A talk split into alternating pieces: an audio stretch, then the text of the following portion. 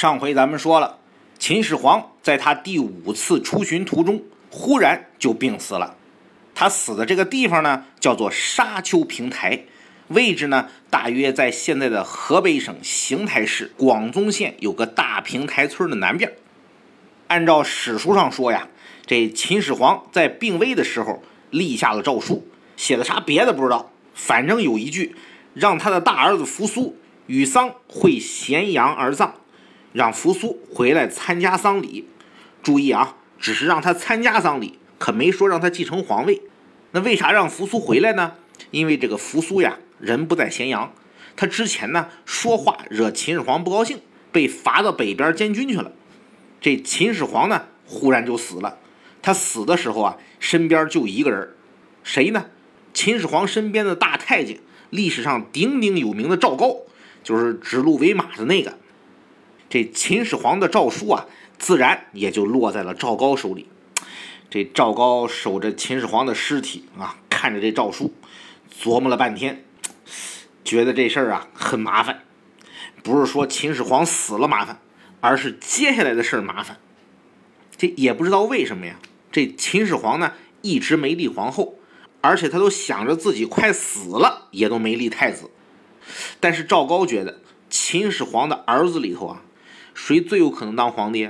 那肯定就是扶苏呀。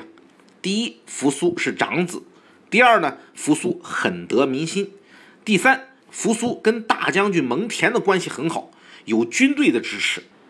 可问题，赵高跟谁好呢？他跟秦始皇的小儿子胡亥好，他是胡亥的法律学老师。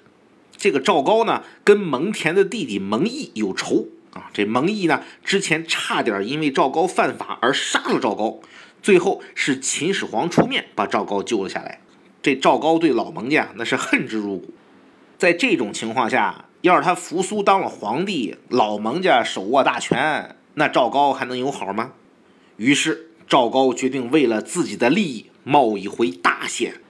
他先是利用自己的权力玩了一手著名的秘不发丧，不告诉别人秦始皇已经死了，也不让任何人来探视秦始皇。这当时是大夏天呢，啊，这秦始皇的尸体啊，慢慢可就臭了。赵高怕别人纳闷啊，就让人买了一堆咸鱼放在车上，说这个秦始皇啊，想带回咸阳慢慢吃。这个咸鱼呀，可是臭的很呐，啊，大家伙闻见这个臭味，自然也就认为那是咸鱼臭了。然后呢，赵高说服了随行的胡亥，让胡亥撒谎说秦始皇已经决定让他继承皇位，而且要杀死扶苏。这胡亥呢，当然答应了。当皇帝谁不愿意呀？光是胡亥答应了还不够，这赵高呢又去找一个人，谁呢？丞相李斯。这李斯呀，可是秦始皇最信任的人。只要李斯答应帮忙，那其他人那也就说不出什么话来了。这个李斯听完之后很犹豫啊，我这一做臣子的，怎么能这么编瞎话呢？这是大逆不道啊！这赵高说啊，那好啊，要是咱不编这瞎话，那你说说这皇位是不是就得落在扶苏手里啊？这李斯说，嗯，应该是。这赵高又问他，那要是扶苏当上了皇帝，那你觉着他会选谁做丞相呢？这李斯一愣啊，没吱声。这赵高说，你也知道哈，这跟扶苏关系最好的那就是蒙恬，要论这个才能谋略。功劳人缘尤其还有扶苏的信任，那你觉得你哪点比得上蒙恬呢？这李斯说：“我哪点比不上他。”赵高说：“谈是的呀，这要是扶苏当上皇帝，那你这个丞相估计也就做到头了，你就老老实实等着被开除回老家去吧。”这李斯一想，可不就这么回事吗？这要扶苏当了皇帝，这丞相一准就是蒙恬的了，那还有我什么事儿啊？于是。李斯决定和赵高、胡亥一起实施阴谋。他们打着秦始皇的口号，立胡亥为太子，又胡乱给扶苏定了几条罪状，逼他自杀。然后又找了个由头，把蒙恬、蒙毅哥俩给杀了。谁要是想给他们说情，对不起，秦始皇下令了，概不见客。有事呢，让赵高带话。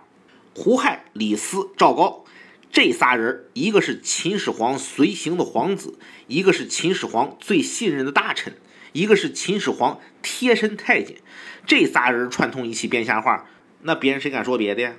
于是赵高的阴谋终于得逞，秦国大权渐渐落在了他的手里。从此，曾经不可一世的大秦帝国迅速走上了一条不归路。